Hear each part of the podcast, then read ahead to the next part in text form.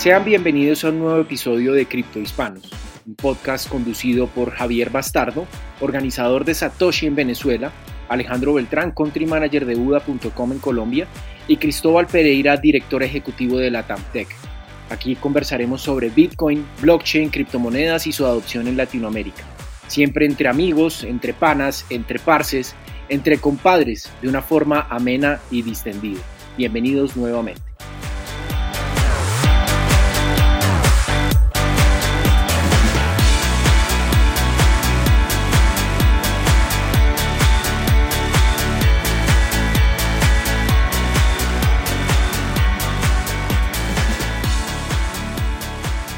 Bueno, muy bienvenidos a un nuevo episodio de Cripto Hispanos, episodio número 6, ya entrando en la segunda parte de nuestra primera temporada. El día de hoy, como siempre, todos estos episodios acompañados del gran Alejandro Beltrán, country manager de Buda.com en Colombia, y del gran Javier Bastardo, organizador de Satoshi en Venezuela, de Venezuela.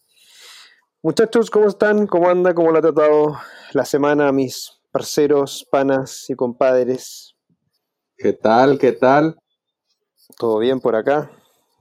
Por acá también, todo bien lejos. ¿Y ustedes qué? ¿Qué hacen? ¿Todo bien? ¿O qué? Sí, todo fino. Todo fino, Sí, todo todo fino, bien, pana, todo fino, pana. Alegre de estar en un nuevo episodio junto a ustedes y compartiendo como siempre. Oigan, sí, muy alegres acá y muy contentos de tenerlos y un saludo a todos nuestros cripto hispanas, cripto hispanos, eh, cripto parceros, cripto panas, cripto compadres, cripto llaves, cripto todos, todo cripto. Sí. Oye, Javi, eh, hagamos la recapitulación de nuestro último episodio. Fue interesante lo que vimos en el episodio 5. Bueno, en el último episodio en donde estuvimos hablando los criptohispanos, hablamos sobre DeFi, sobre lo que nosotros mismos consideramos que es esta nueva movida financiera utilizando principalmente los contratos inteligentes de Ethereum, sus limitaciones y una opinión personal de cada uno sobre esta tendencia que está bastante caliente, llegó a un, un millardo de dólares, o sea, mil millones de dólares están entre los contratos inteligentes de los distintos servicios financieros de DeFi, pero igual tú mostramos nuestras reservas y bueno, también sería bueno que le echen una oída si les interesa ese tema. De todas maneras, yo creo que este, efectivamente eh, fue, fue bueno el, el, el hito que alcanzaron. Ahora, obviamente, también, como todo lo que siempre eh, opinamos nosotros, eh, traten siempre de también eh, estudiarlo cada uno de ustedes, son sus propias opiniones. Nosotros acá estamos trabajando nuestras propias opiniones. Y sobre todo, invitarlos, como siempre, a informarse cada uno con respecto a lo que conversamos nosotros acá en este episodio. Y Alejo, bueno, cuéntanos qué es lo que vamos a ver en este episodio número 6. ¿De qué trata la temática esta semana? Hoy vamos a hablar de algo que ha, ha generado mucha polémica en redes por su concepto, por su definición, el significado que, que hay en, esta, en este término y sobre todo desde la parte informática y de tecnología y es, el, es la privacidad. La privacidad alrededor de las criptomonedas y alrededor de la privacidad de los datos. ¿Qué definimos por eso?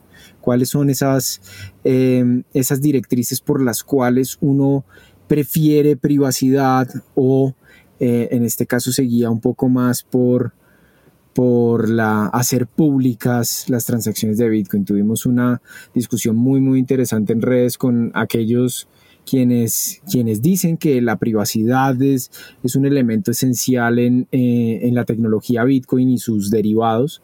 Y este es el tema de hoy, el tema que nos, que nos a- aborda y por el cual nos vamos a, nos vamos a dar nos vamos a dar golpes, muchachos. No, mentiras. pero sí vamos a, discutir y, encantados de, este programa porque va a ser bien, bien chévere y espero que los criptohispanos también puedan darnos su propia opinión y sus comentarios eh, de forma muy, muy abierta. Sabemos que no todos tenemos esa, esa compartimos las mismas opiniones, pero, pero es súper chévere que entre, entre todos construyamos una posición crítica frente, frente a cada posición. De todas maneras, o sea, concuerdo ahí, lo bueno es que ya lo hemos conversado, pero, pero siempre es bueno también reafirmarlo. Cada uno tiene sus propias opiniones, cada uno obviamente en base a lo que, a lo que, lo que se ha especializado, lo que ha estudiado, eh, saca sus propias conclusiones. Lo bueno es que podamos debatir abiertamente, aunque tengamos estas eh, eh, opiniones encontradas, pero lo bueno es que siempre del lado positivo. Bueno, antes de ya partir con el episodio de hoy, no podemos dejar de lado, por supuesto, a quienes hacen posible este episodio. Nuestros sponsors, le damos el agradecimiento correspondiente a ellos a continuación. Les recordamos que este episodio es traído a ustedes gracias a Local Cryptos, Buda.com, Satoshi en Venezuela y Latam Tech. Bueno, y después de haber agradecido a nuestros sponsors, muchachos, vamos a partir con la primera pregunta que teníamos preparado, que es, ¿qué es la privacidad para ustedes? Pero antes de que me respondan, yo me quiero dar la atribución de iniciar respondiendo a esta pregunta, siendo la primera vez que parto respondiendo a mi propia pregunta. no, la verdad es que eh, lo, quería partir esto, pero con una pequeña idea bien, bien concreta. La verdad es que el punto de vista de privacidad, cuando uno lo, lo, trata de, de, explicar, ¿cierto? Eh, hay distintas facetas al punto de vista muy personal, que, cuando uno habla de privacidad, al fin y al cabo lo que uno está hablando de mi punto de vista, es eh, a lo que te representa a ti y qué es lo que a ti te representa, a ti te gusta hacerlo público y qué es lo que obviamente mantienes de manera privada. Todos tenemos un sinfín de, de identidades propiamente tal. Cuando eh, yo salgo públicamente a hablar de lo que hacemos, ¿cierto? En la TAMTEC, de todo lo que organizamos, de eventos, eh, para mí esa es una identidad del punto de vista laboral, porque obviamente es parte de lo que me gusta, de parte de lo que, lo que me encanta hacer, comunicar. Y esa es una parte de lo que soy yo como, como Cristóbal Pereira. Otra totalmente distinta es la, es la, es la identidad familiar, por así decirlo, que obviamente hay muchas personas que la mantienen también de manera privada. Cuando creo yo, la privacidad del punto de vista para mí en específico, es eh, cuando tú tienes esa, esas distintas identidades, que de cierta manera hay algunas que tú las haces públicas y otras que las haces privadas, porque obviamente no necesitas que nadie eh, comparta las cosas que tú quieres mantener en privado, pero otras, obviamente, em, que de cierta manera también te, te auto-obligas a hacerlas públicas cuando uno hace estas presentaciones, estos eventos, uno termina siendo una, una figura pública en, en, el ecosistema, obviamente, y tiene que estar dispuesto, obviamente, a recibir eh, críticas eh, positivas, de, lo que sea, negativas, pero, pero eh, esa es la facción de la parte que no es privada, es pública, ¿cierto? Pero esta otra parte que, que es privada es del, punto de vista más de, de, la identidad más familiar, pero personalmente mía. Eso para mí, quería partir solamente con esa pequeña como reflexión, porque creo que de ahí desencadenan muchas otras temáticas con, con respecto a la, a la privacidad. Así que, dado ese, ese espacio de minutos que me di. Muchas gracias muchachos por, por, dejarme filosofar un poquito. Si, estoy, si están de acuerdo o no, eh, discutámoslo, pero, pero me interesa obviamente conocer eh, su opinión. Alejo. Eres un romántico perdido, es un romántico perdido, Cristo. Estoy de acuerdo con tus opiniones. yo, yo me quisiera ir como por las definiciones y, quisiera, eh, para eso las googleé un poquito a ver qué, se entiende por privacidad desde, su definición general hasta la privacidad desde la seguridad informática, desde, la información tecnológica. Y parto pues de, desde de esa definición en donde se dice que, la privacidad hace parte de, de, como de la intimidad. Se puede definir desde varios frentes. Dice la definición en Google, parte más interior o profunda de la vida de una persona, que comprende sus sentimientos, vida familiar o relaciones de amistad. Cuando hablan de efectos como los sentimientos, vida familiar, relaciones de amistad eh, y la vida de una persona, pues hablamos de que la privacidad es muy relativa a cada persona, ¿cierto? Entonces podemos decir que mi vida es pública, pero parte de mi vida no es pública o es privada. Eso es una discusión completamente diferente. Pero cuando hablamos de la privacidad informática, de la información eh, en la tecnología, hablamos un poco más sobre la protección de datos. Y la protección de datos se puede dar desde diferentes aspectos de lo que se llaman las tecnologías de información. Puede ser desde una transferencia, eh, eh, desde simplemente que usen mis datos para estudiar mis comportamientos, un poco también atado a, este escándalo que hubo con Facebook, con Cambridge Analytica, que es, que es como uno de los, de los casos más emblemáticos alrededor de la privacidad y que se entiende por privacidad de los datos. Y esta definición es muy, muy interesante. La protección de los datos, también llamada privacidad de la información, es el aspecto de la tecnología de la información que se ocupa de la capacidad que una organización o un individuo tiene para determinar qué datos en un sistema informático pueden ser compartidos con terceros. Cuando hablamos de compartir datos con terceros es que uno tiene que eh, autorizar esos datos, que por ley eh, en muchos países pues ya existe un, sistema. Pero ya, volviendo al tema de las criptomonedas, las criptomonedas pues al, ser una transacción que en muchos de los casos se considera una transacción financiera, eh, si bien no es un activo financiero o no está catalogado como un activo financiero en muchos países, eh, pues es una transacción que para muchos eh, es preferible mantenerla privada que mantenerla pública, ¿cierto? Entonces, eh, la privacidad en, el caso de las criptomonedas yo creo que es el elemento fundamental por el cual también nosotros transamos, transamos Bitcoin o criptomonedas que de pronto sus características criptográficas permitan la privacidad absoluta. Y ahí dejo a colación dos ejemplos de los cuales han sido muy estigmatizados porque se pueden presentar para actividades ilícitas. Y una es Zencash y la otra es Monero. Moneda, criptomonedas o criptoactivos eh, con sistemas criptográficos que garantizan 100% el anonimato y que han sido estigmatizadas porque se pueden presentar para el uso de actividades ilícitas.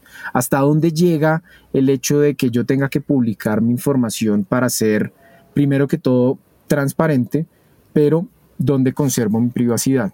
Les dejo esa pregunta para que, para que, la, para que la vayamos formulando. Bien, bien. Eh, Javi, tú. Bueno, yo, no, yo sí tengo bastantes cosas que decir porque además el tema de la privacidad es uno de los que más me interesa y que está más cerca de mi profesión como tal. Yo soy licenciado en filosofía, yo no tengo un background financiero ni tecnológico como tal, sino que siempre me he acercado a esto como un hecho social. Y dentro de la creación del tejido social, la intimidad, ese espacio íntimo del que hablaba Alejo en la definición que consiguió, es desde donde el sujeto, el ciudadano puede realizarse. Es decir, si tú no tienes un lugar desde el que tú como individuo puedas realizar la voluntad que tengas, siempre y cuando no atentes contra el otro, obviamente, nadie está abogando por el delito. Pero digo, si tú como individuo no puedes partir sin que nadie interfiera sobre tu actividad más individual posible, que es ese espacio íntimo desde donde uno se realiza, si tú no tienes eso, probablemente la sociedad en la que tú vives no tenga libertades, no tenga garantías económicas ni políticas de ningún tipo y vivas en un sistema totalitario. No es que yo viva en un país así, no es que esté viviendo justamente esta destrucción del espacio más íntimo del ciudadano, no es que esto esté pasando en Venezuela, pues no se lo crean y nada. Pero mm, quiero decir que es importante ver la privacidad como ese lugar en donde uno puede ir conquistando poco a poco los cambios sociales eh, la transformación económica de los países, la consecución de lazos más estrechos en las regiones y un largo etcétera, que si eso no existe, si los estados, los países tienen mucho más control sobre lo que los ciudadanos pueden revelar o pueden no revelar, pues va a ser mucho más difícil que nosotros como individuos, como ciudadanos, podamos pues lograr un cambio, que las criptomonedas cristalicen, las criptomonedas forman parte de un mundo. Nosotros hablamos de un tema súper específico, pero no estamos aislados de la realidad del mundo. Y en China hay reconocimiento facial, en Estados Unidos no te dejan entrar por comentarios en redes sociales y la digitalización del valor que nos atañe por el tema que nosotros tratamos ha ido obligando a que mucha gente se quede por fuera. Entonces, en todos estos temas que parecen inconexos, la privacidad es un, un suelo fundamental. La privacidad es un derecho, es también una conquista política. Tú tienes el derecho a revelarte según sea tu voluntad y si eso no es posible, entonces alerta. Perfecto, no está está, está muy bien. O sea, eh, esperamos que efectivamente no sea, no sea así que tú lo estás, como tú estás diciendo, que donde vives tú, Venezuela, eh, no es ninguno de esos eh, ejemplos, ¿cierto? Oye, entonces, bueno, yo creo que un, tema importante, creo que compartimos los tres, es que la, privacidad en sí es, es, importante. Eh, eh, eso yo creo que, es claro porque de cierta manera eh, cada uno en base a sus propias opiniones, al fin y al cabo, identifica que al tener la privacidad como un elemento muy importante dentro de lo que es cada uno dentro de la sociedad también, creo yo, también te aporta en los aspectos del punto de vista de creo yo, del control que tú tienes de tu propia identidad. trato de llevarlo un poco a lo que es la, identidad porque, porque como tú, Javi, te, has especializado en temas de, privacidad, yo he estado tratando de, especializarme en temas relacionados con, la identidad y sigo mucho lo que ha hecho, por ejemplo, Andrés Junge de, de, de eh, compatriota chileno, que, lo he escuchado desde que ingresé a, este, a, este, a esta tecnología, a este ecosistema, eh, hablando de lo que es la identidad y sobre todo de lo que es el control de tu, de tu información y tu data y tu privacidad.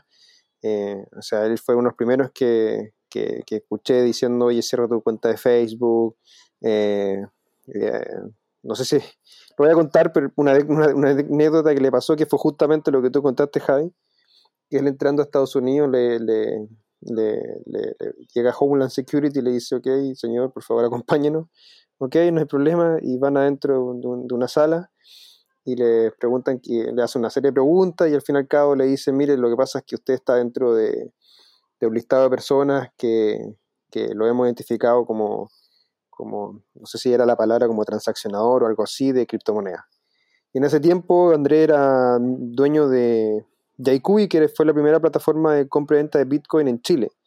Y le revisaron su computador y todo, y claro, tenía cientos de, de carnet de, ciudadanos chilenos que obviamente como él hacía el KYC, lo dejaba registrado en su computador, eh, se lo requisaron de hecho en ese viaje y se lo entregaron a la vuelta.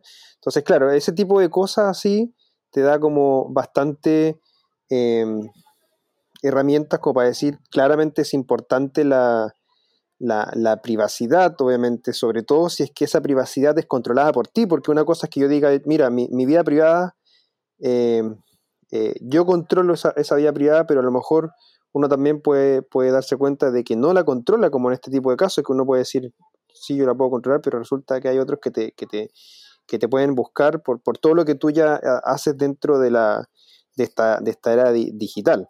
Entonces, eh, creo que en ese punto de vista lo, importante o la importancia de la privacidad, creo yo, es más que nada para mantener ese control, desde mi punto de vista personal, eh, reitero, en términos de lo que quién eres tú en tu identidad, en esta era digital, es decir, en tu identidad digital, poder mantener esa, esa parte privada tuya es quien al fin y al cabo te, te va a dar eh, cuenta de quién eres tú en esta, en esta sociedad. Yo por ahí estoy también de acuerdo con eso porque inclusive uno de los elementos constitutivos de ese espacio personalísimo del que yo hablo es que el sujeto se identifique a sí mismo como algo diferente a la sociedad.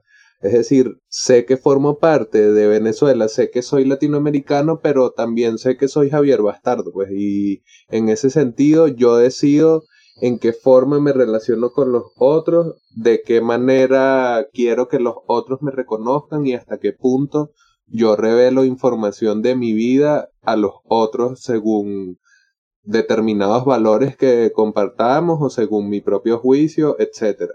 Entonces, a veces pienso que uno lo menosprecia porque se nos ha acostumbrado a asociar la privacidad con delito, a pensar que la persona que no quiere revelar su nombre en redes sociales es porque es un pedófilo o la persona que prefiere utilizar dinero resistente a la censura y pseudoanónimo es porque está comprando drogas, se nos ha acostumbrado a pensar que la privacidad es algo eminentemente asociado al delito cuando no es así y si es un delito abogar por la privacidad entonces es porque es problemático para el Estado que el ciudadano tenga libertad. Sí, sí. Yo creo que hay un punto ahí que, que tú bien lo dijiste, sobre todo de, de, la última parte, que claro, cuando uno piensa que, que, que tiene control sobre su privacidad, en realidad no lo tiene, como le pasó en este caso a Andrés eh, con el ejemplo que les comenté. Creo que, efectivamente salta, salta la luz de la alerta como punto uno y como punto dos de lo que comentaste.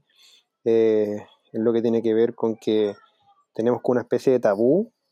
Eh, tenemos porque, porque también de repente cuestiono ese, ese, tipo de cosas, que es que cuando uno se mantiene de manera privada en redes sociales con un nombre que no, tiene no, no, es obviamente el nombre que tiene uno reconocido, ¿cierto? O cuando uno se transacciona en estas redes pseudoanónimas, se, se asocia mucho a que, a que, a que uno hace temas como de, criminales, ¿cierto? Y, la verdad es que no, porque uno lo que, lo que muchas personas hacen es, es, proteger esa privacidad que al menos sienten que tienen control. Con eso creo que son dos puntos súper super relevantes los que, los que pusiste encima de la mesa Javi. Alejo, importancia de la, de la privacidad. Eh, ¿Cuán importantemente es para ti? bueno, lo primero es, mi respuesta es efectivamente la privacidad. Creo que es uno de los principios fundamentales del ser humano en todo sentido, desde el ámbito personal, desde el ámbito laboral, desde el ámbito financiero, desde el ámbito económico y desde diferentes eh, aspectos de la vida, creo que la privacidad es una, un aspecto fundamental y se debería tratar como un derecho, un derecho fundamental. Alrededor de eso hay varias cosas. Desde la creación de Internet sabemos que todo este boom de la tecnología y todo este boom de qué es lo que entregamos, qué entregamos de información a nuestras redes, desde las redes sociales, desde la transferencia de, información a través de los correos electrónicos, desde las mismas telecomunicaciones que nos permiten interactuar con personas. Em, esa información lastimosamente eh, ha sido, si bien ha sido utilizada para algunos eh, aprovechar coyunturas de mercado, estudiar aspectos de la sociedad que representan una oportunidad en los negocios como el marketing, como la publicidad, pues efectivamente siempre hay un lado oscuro alrededor de, este, de, la administración de nuestros datos, como si tuviéramos como una especie de gran hermano vigilándonos y sabiendo que eh, este like eh, que nosotros ponemos en alguna parte que representa y cómo nos puede eh, nos puede ayudar a, a, conocernos aún más. Entonces es, es como Internet eh, y, todos, y todos sus derivados, todos sus servicios en algún momento se han vuelto invasivos, se han vuelto invasivos alrededor de, de qué piensa uno, qué no piensa.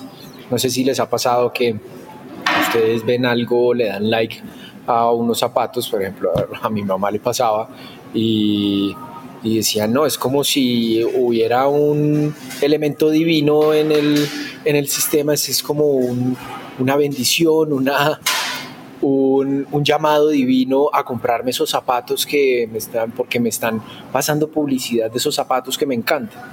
Cuando uno dice, oiga, la tecnología es poderosa porque la gente cree que eso es un mandato divino para que se compre eso. Entonces es lo, lo, lo digamos, lo invasivo alrededor de, de la tecnología. Y, parte de eso es hoy en día eh, una tecnología como la que hoy en día estamos presenciando en este cambio, como lo es Bitcoin y como su, tecnología subyacente que es, blockchain, eh, nos puede permitir o nos puede dar la oportunidad de que esa privacidad al menos se, se mantenga en, un, en una base proporcional hasta donde nosotros queremos entregar nuestros datos, ¿cierto?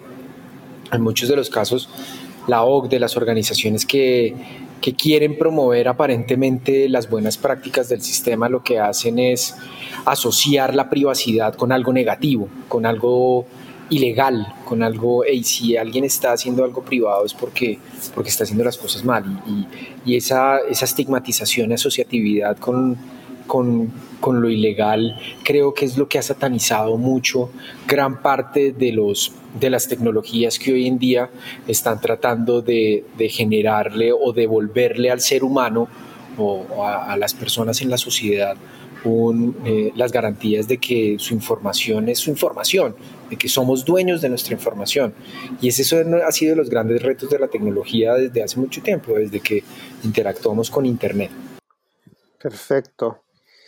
Bueno, muchas gracias eh, Alejo por, por, esos comentarios. Creo que en esta primera parte hemos, hemos podido analizar de manera bien eh, básica, fundamental y filosófica lo que representa la privacidad para cada uno de nosotros, con sus respectivos puntos de vista. Eh, terminamos esta, esta, primera parte con, con buenas conclusiones para, para, dar inicio a nuestra segunda parte del episodio número 6 de Cripto Hispanos y ahora unas palabras de nuestro sponsor.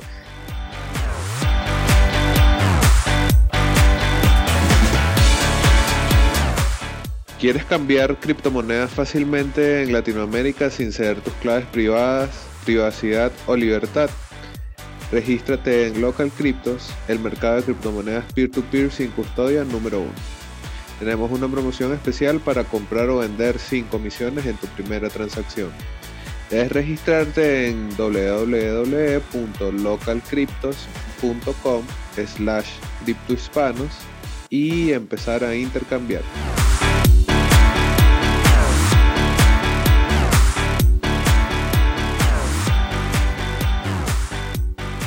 Y hemos vuelto a una segunda parte del episodio número 6 de Cripto Hispanos, una gran conversación amena, distendida, esta vez sobre lo que es privacidad.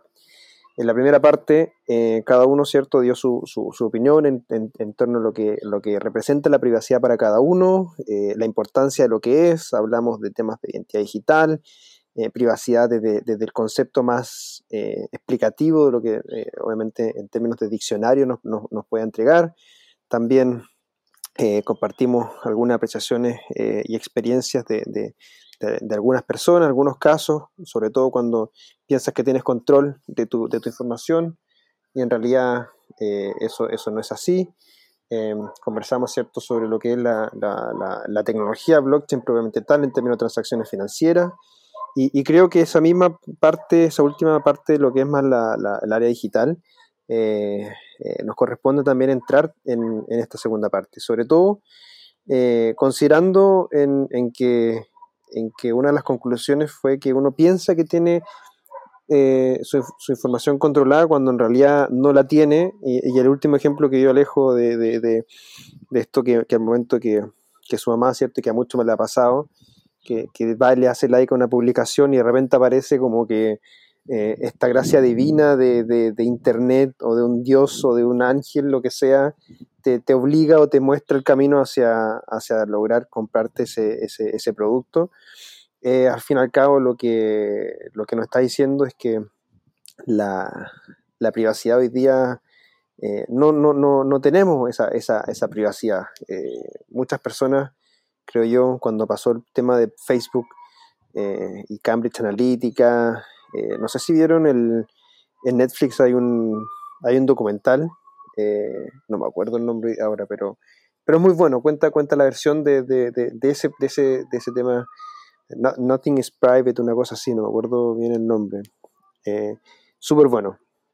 Al fin y al cabo lo que, lo que muestra es que efectivamente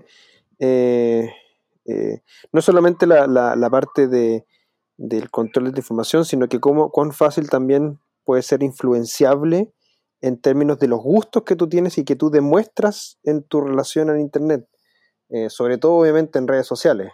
Eh, muchas personas también cuando, cuando hubo una filtración de los datos de Facebook, eh, nadie cerró su cuenta de Facebook, o muy pocos cerraron sus cuentas de Facebook. Yo, de hecho, yo todavía tengo mi cuenta de Facebook abierta. la he dejado de usar, eso sí, en términos más de de, del día a día. Lo que más uso es Twitter ahora, pero, pero Facebook en un minuto lo usaba harto y después de que pasaron estos temas dejé de usarlo y lo uso más que nada para estar en, en contacto con algunos, con algunos amigos. Pero, pero en realidad la privacidad hoy en día, de mi punto de vista, no la tenemos. Eh, cuando creemos que la tenemos en términos de control, eh, nos, nos, llegan estas, estas experiencias que, que, nos muestran que no es así y afecta, creo, principalmente en, en, distintos aspectos. Eh, yo me voy a ir hacia el aspecto más de, de, de, identidad, reitero, como lo, dije en la, primera parte, identidad para mí en esta era digital es súper relevante porque al fin y al cabo refleja quién es cada uno y, y te afecta en, ese, en el sentido de que, de que al fin y al cabo termina siendo una persona pública cuando en realidad lo que, lo que quieres es mantener muchos, temas, muchos temas en privado. Eh, y creo que nos afecta en ese, en ese punto de vista. Eh, yendo y relacionando lo que es la tecnología probablemente tal, de la cual nos convoca en este podcast, eh, el punto de vista financiero, que, doy pie un poco para, para, para la última pregunta, creo que de cierta manera cuando hablamos de privacidad en términos de individuales, ¿cierto? De lo que es la eh, uno como, como, persona dentro de una sociedad, claramente hay cosas que uno siempre eh, quiere mantener realmente control de esa privacidad. Por eso eh, creo yo, desde mi punto de vista también, uso Bitcoin como una, como una red pseudo anónima, pero obviamente también lo veo desde otro punto de vista, que es un punto de vista más de, de, de, de, desarrollo de negocio y sobre todo en el sistema financiero que, que, tenemos el día de hoy.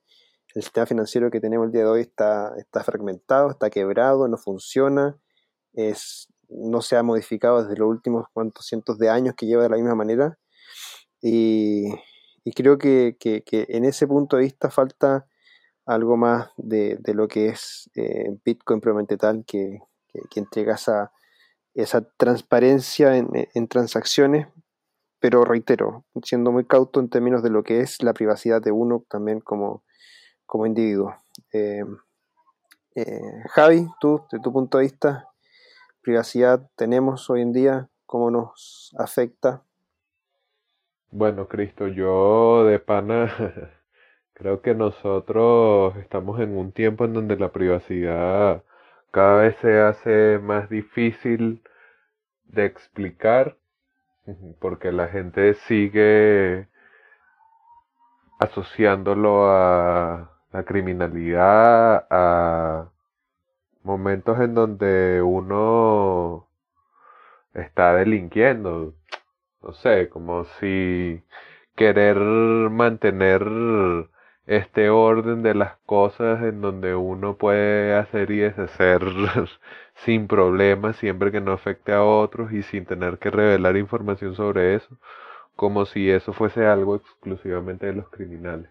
Y sobre todo en este momento, o sea, en este tiempo en donde todo es cada vez más digital y depende cada vez más de terceras partes, Sabes que la gestión de la información, como también había dicho Alejo al principio, la gestión de la información se hace más crítica y uno sabe que la información de uno tarde o temprano va a ser una mercancía de compraventa en el mercado, pues, porque uno le está dando a compañías grandes como Facebook, a compañías grandes como Google, uno le está dando toda su identidad digital, le estás dando toda la información de consumo, le estás dando toda tu información financiera constantemente y esa data es valiosa.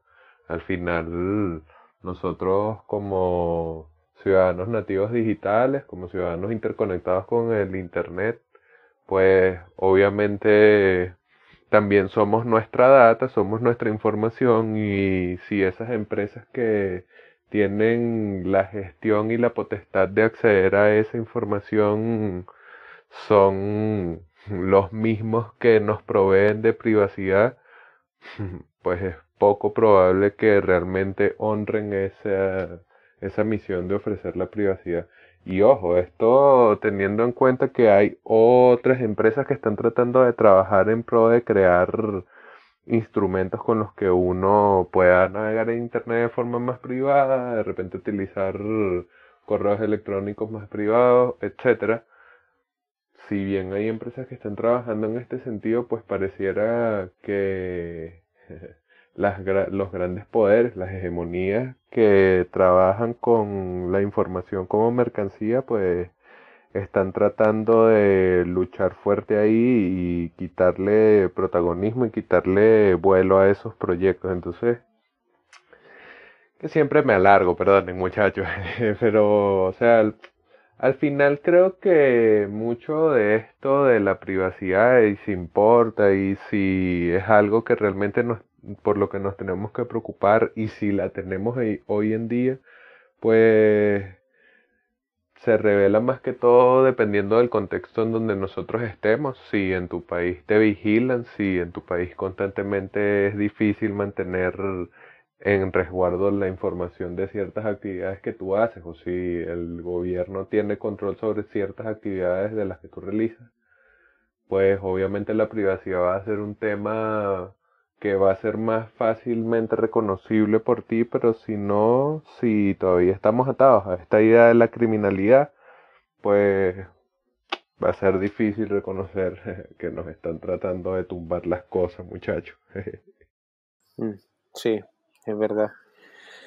Concuerdo, concuerdo con, con, eso. Sobre todo, creo que hay un punto que pusiste ahí que, que lo que pensando son en, la, en las realidades que cada, que cada uno vive, incluso nosotros tres, que, que, estamos en países distintos, obviamente. En la realidad que vivo en Chile totalmente distinta a la realidad que tú vives en Venezuela, totalmente distinta a la realidad que, Alejo vive en Colombia, obviamente totalmente distinta a la realidad que vive en otra persona en, otras partes del mundo, en términos de, que efectivamente existe esa, esa, suerte como de búsqueda de control de información. Eh, el otro día me, no sé si leyeron o vieron eh, o escucharon eh, en, torno a lo que, es, lo que está pasando obviamente en China con el, con, el coronavirus y, que ha sido un tema, eh, yo creo, transversal en distintas conversaciones y, llegó acá, pero principalmente por un ejemplo muy, muy concreto, que es que si tú a través de, de, WeChat, que es la principal, obviamente, es el WhatsApp de China y el único que, que, que pueden usar allá los chinos, compartes o alertas de, eh, coronavirus a, otras personas, a otras familiares, cosas así, te dan un warning y si lo haces por segunda vez y, otra, o sea, una segunda vez, te vas de cárcel. Imagínense ese nivel de, control que puede llegar a tener una nación sobre su, sobre su eh, ciudadano. Yo creo que ahí sí literalmente eh, no existe posibilidad, por, por, lo menos creo yo, para ninguno de nosotros tres, de poder vivir esa realidad y que muchas veces creo que la gente ya está tan acostumbrada que, piensa que está bien también. y obviamente se contrapone eh, en demasiado lo que nosotros estamos, estamos hablando acá, solamente ese, ese pequeño ejemplo para, hablar de lo importante que es la privacidad, sobre todo en área, en el área digital. Alejo, tus, tus opiniones en esta pregunta. Efectivamente, la privacidad es algo que hoy en día es mucho más difícil de concebir, sobre todo en la tecnología. Yo personalmente, yo solo tengo una red social que es Twitter para, para ver las noticias, compartir con ustedes, compartir con todo, digamos, un poco hace parte de mi labor profesional también. Eh, pero yo cerré mis redes, Facebook, Instagram, creo que eh, digamos, más desde un concepto personal, pero también pensando un poco en que, en que todas las redes terminan siendo invasivas para, para las personas. Y cuando estás ahí, eh, eh, que todo el mundo te está te está observando, está sabiendo qué haces, ya no interactúas de forma física sino de forma digital, definitivamente es un elemento que hoy en día muchas personas están cuidando, muchas personas se, se abstienen de, de, publicar cosas, otras son mucho más, más osadas y, terminan diciendo muchas cosas en redes y, y, terminan siendo atacados inclusive por personas que ni siquiera han hecho parte de tu vida. Eso es lo más paradójico, ¿no? Que cuando hablas terminas compartiendo con personas que realmente no, digamos, no, tienes nada que ver, pero al final te expones a eso. Esa es, ese es un poco la exposición de lo que pasa con las redes, la masificación y el hecho de conectarte con el mundo entero, pues también conlleva ese tipo de, situaciones. Yo creo que sí, la privacidad efectivamente se ha perdido en muchos de los contextos y muchos de los espacios. Eh, y por eso la gente está buscando nuevas, nuevas soluciones, nuevas aplicaciones.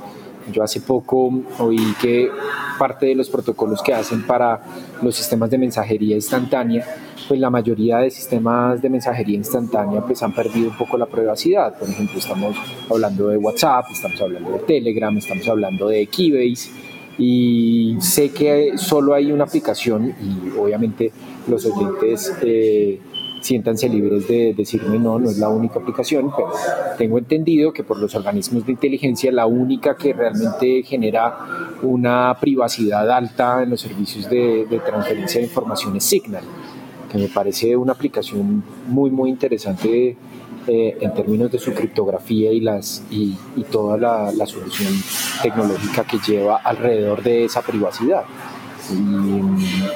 Ese, es un poco, digamos, en comparación con lo que estabas hablando de, cómo, de, cómo, de cómo las redes y cómo estos, estos servicios estos servicios de, de chat terminan y, y, por ejemplo WeChat lo que hablabas de WeChat era, es un es un es una paradoja que un sistema tan eficiente como WeChat pues efectivamente esté controlado por por, por un gobierno y alrededor de WeChat pues evidentemente tienes algo que te permite controlar a las personas de alguna, de alguna forma, ¿cierto? Pero así funcionan, así funcionan los seres humanos y eso es, esa es la, la gran paradoja, no todos tenemos esa, esa misma percepción de que la privacidad eh, sea buena o mala o la perciben desde, desde el lado mucho más negativo. Perfecto. Última, última pregunta muchachos. Ya nos, entramos netamente a lo que es privacidad financiera, obviamente a través del uso de Bitcoin y, blockchain, que, que son la, parte importante del, podcast.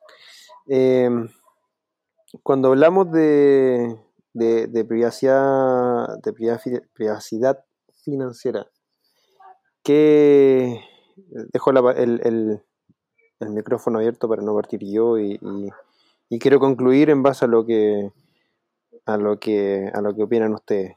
Javi, ¿te parece partir?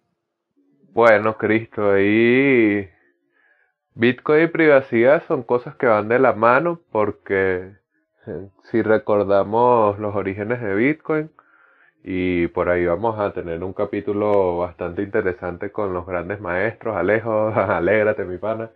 Ajá. Si recordamos lo, los orígenes de Bitcoin, pues entre los cypherpunks, la idea de crear dinero descentralizado también pasaba por el objetivo de que los ciudadanos pudiesen pasarse por encima los controles del Estado, pasarse por encima el hecho de que el Estado sea quien regule cómo se utiliza y cómo se emplea el dinero. Entonces, por ahí la única forma de poder utilizar dinero de manera que el gobierno no pueda controlarte es poder utilizar un dinero que sea privado y la descentralización de Bitcoin también aprovecha el hecho de que Bitcoin pueda ser una actividad que se puede hacer desde el fuero de la privacidad, el fuero de la intimidad y el ciudadano realizándose en sus objetivos utilizando Bitcoin como una herramienta, pues son cosas que van de la mano. Por ahí es importante tener eso en cuenta. Y bueno, también Bitcoin es pseudoanónimo. O sea, originalmente la idea es que no hay nombres, no hay datos personales relacionados directamente con las direcciones de Bitcoin a través de las que se mueven se mueven los fondos, pero con el pasar del tiempo, con la popularización de Bitcoin como dinero, pues ha emergido un nuevo nicho de negocios que son los que en Venezuela le llamaríamos sapos, los chismosos de la blockchain como Chainalysis y otro tipo de empresas que trabajan con esta idea de revisar la blockchain de Bitcoin para establecer patrones de consumo de grupos delictivos o de delincuentes particulares. Entonces, por ahí se ha ido perdiendo más los niveles de privacidad y pseudoanonimato de la red. Entonces, sí está directamente relacionado Bitcoin con la privacidad, pero es una herramienta cuya privacidad per se es perfectible. Por eso hay debates sobre si la privacidad debe ser añadida directamente al protocolo, si esto es algo que debe estar por defecto con el funcionamiento de Bitcoin o si al contrario es algo que debe que no debe privar sobre las características económicas de Bitcoin, por ejemplo, la posibilidad de auditar los 21 millones de Bitcoin que existirán. Y creo que un ejemplo interesante para cerrar aquí, porque disculpen que me vuelvo a extender, mis queridos, pero que me gusta, me gusta este tema. Eh, un ejemplo que podemos tomar en cuenta es Wikileaks, ¿no? Porque recuerdan que después de que salieron estos cables, estas filtraciones de Chelsea Manning, eh, los Estados Unidos hizo que varios de los proveedores de pagos y los proveedores de liquidez de Wikileaks eh, cancelaran sus negocios con Wikileaks a juro y quedó la plataforma ahí aislada prácticamente financieramente aislada no tenía cómo mantener las operaciones y un grupo de bitcoiners de alto nivel de ese momento decidieron convencer a, a Assange que además él también formaba parte de la lista de cypherpunks de recibir bitcoin como donaciones y al final y esto es una cosa que el propio Assange dice terminó siendo una de las decisiones financieras más trascendentales para Wikileaks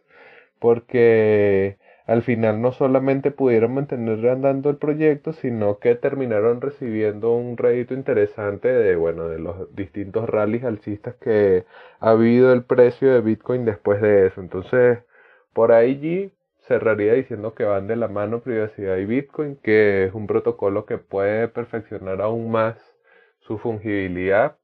Yo creo que CoinJoin es un mecanismo súper interesante para elevar los niveles de privacidad en los gastos con Bitcoin, pero dado que deja demasiada responsabilidad del lado del usuario, no sé si soluciona del todo, o sea, soluciona sin crear un nuevo, una nueva, un nuevo problema, una nueva, un nuevo es que no podría considerarlo un trade-off, pero, o sea, eh, generando una nueva, una nueva dificultad para que los usuarios lo adopten a gran escala.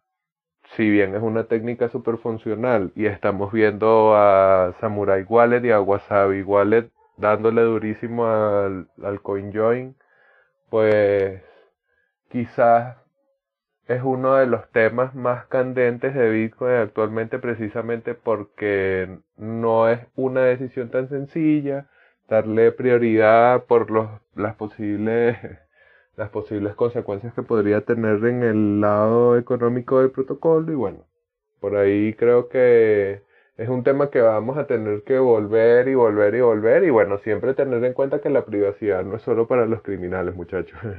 Sí Efectivamente, creo que es interesante el, ejemplo que traes a la mesa sobre, sobre Wikileaks.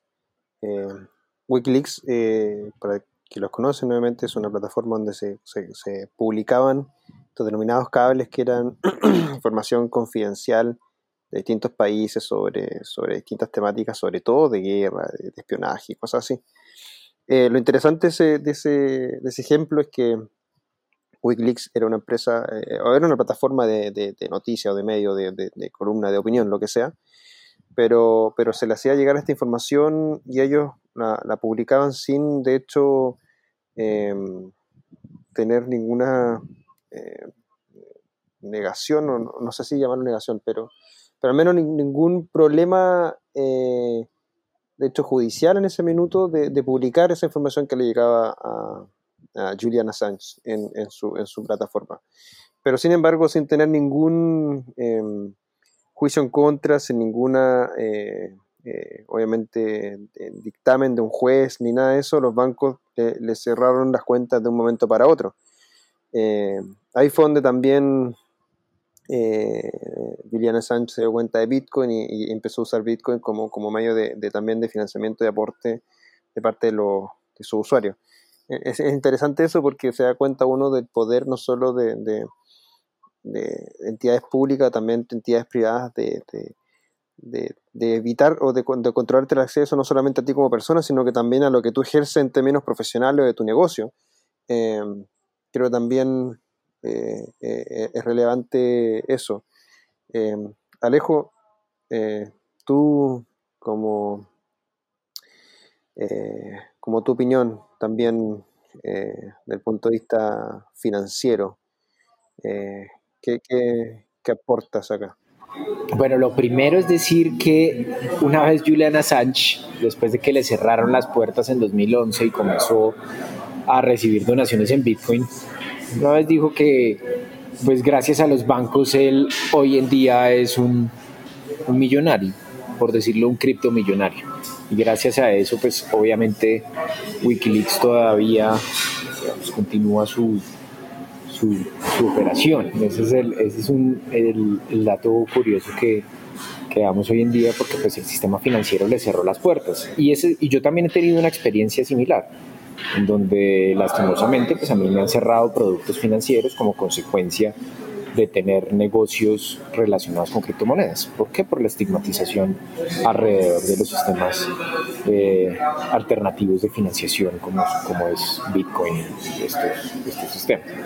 Pero no se nos olvide que los bancos o el sistema bancario existe desde hace muchos años su primera existencia desde el siglo XVI, eh, promueve este, digamos, el, sistema bancario per se, pues promueve el, acceso a crédito, el acceso a consumo, y pues eso eh, en, la teoría macro, en la teoría económica, pues genera desarrollo económico. En sí, el concepto del banco no es malo. Y lo que pasa es que se comienza a difuminar y, a diluir en la medida en que los bancos comienzan a tomar control eh, de todo, de, nuestras decisiones. Un banquero alemán muy famoso decía, eh, eh, digamos, quien tenga el control del dinero no le importará quién controla las leyes. Y ahí es donde hay un elemento muy cierto, alrededor del dinero existe un elemento de poder bastante fuerte. Y desde que existe eh, este esquema keynesiano de que el gobierno debe controlar la emisión eh, la emisión de dinero, pues efectivamente ese control central ha sido debatido durante muchos años de por qué un gobierno tiene que controlar mis recursos, por qué lo que yo me gano tiene que ser controlado por agentes. Y si tú no eres de ese grupo, o sea, si desapareces, como en el caso que de, de Javi que, que, ilustró lo del tema de WeChat, prácticamente desapareces del sistema si, si te excluyen de WeChat, por ejemplo. O sea, no puedes hacer casi nada. Es como, hey, ya no eres parte de esta sociedad y en esa exclusión ese, ese, es, ese es lo peligroso. Pero cuando hablamos de privacidad financiera, eh, traído a, sistemas como lo que propone Bitcoin en, su momento de, los no intermediarios es donde generas un mecanismo mucho más transparente y eficaz dentro del sistema. Ahora bien, la asociatividad alrededor de no, es que personas malas pueden hacer con eso, pueden traficar armas, pueden asesinar personas, vamos, ha sido un elemento que no solo se ha dado desde el elemento eh, sin intermediarios, de hecho el efectivo se presta para, para miles de asesinatos y, eh, y, y actividades aberrantes e ilegales en la sociedad. Y, yo creo que alrededor de eso va a haber una discusión muy, muy grande y va a seguir viendo la discusión con las personas que piensan que eh, la teoría centralista y depender de, de, alguien y confiar en unas regulaciones eh, es mucho mejor que, que, desregular, ¿cierto? Ayer yo estaba eh, discutiendo sobre cómo nosotros replicamos el modelo español porque nosotros los colombianos nos gusta ver algo regulado para saber si confiamos o no. Nos quejamos de nuestras instituciones, decimos todo es, es lo peor, pero si no está regulado me asusta. Y eso viene como un poco del modelo español que, que quienes nos conquistaron. Entonces, alrededor de eso siempre hay un, un, tema proteccionista. Y yo creo que va a haber una discusión muy, muy larga entre, entre quién quiere libertad financiera en, en el, en los términos en, en los que propone Bitcoin versus eh, los términos en, en, los que propone eh, el sistema tradicional, que es, oiga, venga y confíe en mí, eh, que pues, se va a convertir en un sistema reputacional. Y yo creo que eso ha anclado no solo el sistema financiero, sino diferentes, diferentes sectores productivos de la economía. Excelente. Bueno, efectivamente, yo, yo para ir eh, terminando y solamente dedicarle uno, una última eh, palabra a este tema sobre todo lo que es privacidad financiera. Eh, yo estoy de acuerdo con que cada uno vea la privacidad financiera obviamente como, como, como lo, quiera entender. Eh, yo, yo estoy de acuerdo con, con, un poco también lo que dice lo dice Javi, que en un minuto que, cada uno tiene, eh, los grandes banqueros, los grandes empresarios, ¿cierto? Buscan suertes de privacidad en, paraísos fiscales como Panamá, en, en, en centros financieros como Suiza. Eh, obviamente con, no sé si, eh, obviamente hay algunos que lo hacen de, de, manera correcta y otros que lo hacen de manera ilícita nomás. La tecnología es la tecnología y cada uno verá como lo quiera, como la quiera utilizar, pero, pero tengan en claro obviamente que, todo tiene sus su pros y sus contras. Eh, yo soy del, de, de, obviamente del interés de mantener eh, mi privacidad personal eh, financiera. Eh, por eso obviamente también uso em, esto, esta, esta, tecnología para, para, para, mí como persona, tratando siempre de mantener mi resguardo.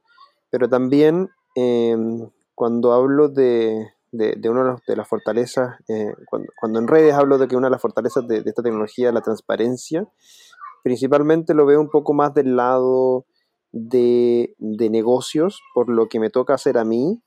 Eh, cuando hago transferencia, transacciones, no es solamente de un punto a otro, en el sentido de que va de una, de una cuenta a otra, o de una persona a otra, de una institución a otra, sino que también hay, hay terceros que validan esa transacción para que obviamente eh, la ejecución de, de, de productos, servicios se, entregue. Eh, eh, ese es mi punto de vista de, lo que es la transparencia, siempre y cuando tomándola también del punto de vista del sistema financiero como lo conocemos, que es, eh, que es 100% privado, elitista, manejado por unos pocos, como lo dijo Alejo, creado hace ya varios siglos atrás, cuatro o cinco siglos atrás, siempre de un lado proteccionista, regulado para unos pocos, dejando de lado a muchos. Y yo estoy de acuerdo que esta tecnología viene, viene a eficientar sobre todo esos procesos, a, a permitirle que muchas personas tengan su, su, unidad de cuenta eh, sin pedirle permiso a nadie, eh, manteniendo su privacidad, eh, pero también en consideración de que, de que al usar esta, esta red, al momento de transaccionar, llamémoslo así ya más del punto de vista comercial, de negocio, productos, bienes, servicios, eh, vale la pena también verlo desde el punto de vista de, eh, en ese sentido, la transparencia de, sobre todo eh, de, que hay terceros que puedan estar eh, revisando esas transacciones, esos consumos principalmente desde el punto de vista de, confirmación, si es que llega a haber algún problema en, cuando tú compras algo, quieres, quieres reclamar, quieres hacer algo, eh, muestras una transacción que está hecha, está realizada y, no hay prueba que, pueda eh, eliminar esa, esa, transacción. Yo creo que más que nada eso, eso es mi reflexión con respecto a este punto. No, no sé si alguien más quiera, quiera quiere agregar algo pequeño para, para ir cerrando, eh, dejo el micrófono abierto para, para las últimas conclusiones. Alejo, si, si va a concluir, tienes 10 segundos, por favor. Yo no solo dejo una pregunta a nuestros criptohispanos, si es eh, ¿qué, qué, entienden o qué, le, o sea, qué entienden por la privacidad eh, real en el sistema financiero y, y ¿Por qué? O sea, ¿creen que una persona tenga que validar si otra persona es mala o no? Eh, ahí es donde el caso de YouPort aplica muy, muy chévere alrededor de la identidad digital y la privacidad de datos. Es decir, yo, ¿por qué una gente me dice si soy malo o no? Eh, y por qué no todo el mundo me puede juzgar a partir de testimoniales o credenciales, que es su principal promesa. Dejo como esas dos inquietudes. Javi. Bueno, yo les voy a decir, la privacidad importa muchachos, la privacidad importa, privacy matters. Eh, quizás ahorita no lo vemos, quizás en el país en donde estamos ahora nuestro gobierno nos respeta y como ciudadanos podemos realizarnos, pero eso no va a ser así siempre. Aquí también fue así hasta que la Nación del Fuego atacó, como pasó en Avatar, la comiquita, sí, la comiquita. Y la privacidad importa, muchachos. Es un costo alto mantenerla porque en la era digital pareciera que todas las cosas con las que nosotros interactuamos nos están vigilando para sacarnos nuestra data. Pero la privacidad importa, la privacidad importa, la privacidad importa y no es algo para criminales. sin duda, sin duda. No, yo de hecho de acá voy a no sé, algo, algo voy a empezar a hacer, pero eh, de hecho yo me, me, di cuenta que para lo único que uso, por ejemplo, Facebook es para compartir las publicaciones que hacemos nosotros, en, obviamente en, nuestra, en los eventos, lo que hacemos en Blockchain Academy, en la Hack en Blockchain Summit, en los grupos, obviamente, donde sé que hay gente que le puede interesar. Y, y, si ven mi, mi, mi, historial de publicaciones, aquellos bueno, que, que, que tengan Facebook y me tengan, eh, es solamente eso, o sea, yo ahí no comparto absolutamente nada eh, y de hecho trato de, hacer lo menos like posible, eh, pero netamente hay alguna red social más para compartir información de lo que hacemos como, como, como negocio más que, más que el punto de vista personal. Pero sí, concuerdo que después de este episodio, espero que muchos de los que nos están escuchando también pongan luz de alerta sobre esto. Es un tema no menor, importante, relevante en la era digital sobre todo en lo que cada uno también pueda concluir en, usar protocolos eh, abiertos como, como Bitcoin, eh, otros protocolos como lo mencionó Alejo también que ya son muy muy privados como lo que es eh, Zcash y Monero y otros. Así que bueno, está esto a disposición de ustedes. esperamos también puedan estudiar como siempre. Lo invitamos a estudiar, a sacar sus propias opiniones. Acá somos solamente tres personas que damos opiniones en base a las experiencias individuales de cada uno, al conocimiento individual de cada uno y a lo que vivimos también cada uno en el día a día. Alejo, Javi, un gusto como siempre compartir con, ustedes en esta conversación siempre amena y eh, nos estamos escuchando en el próximo episodio de Cripto Hispanos. Desearle a todos eh, un feliz fin de semana.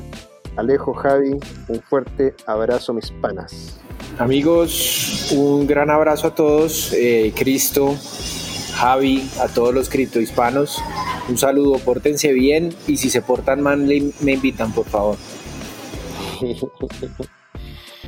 Le damos, obviamente, la despedida también con nuestros sponsors.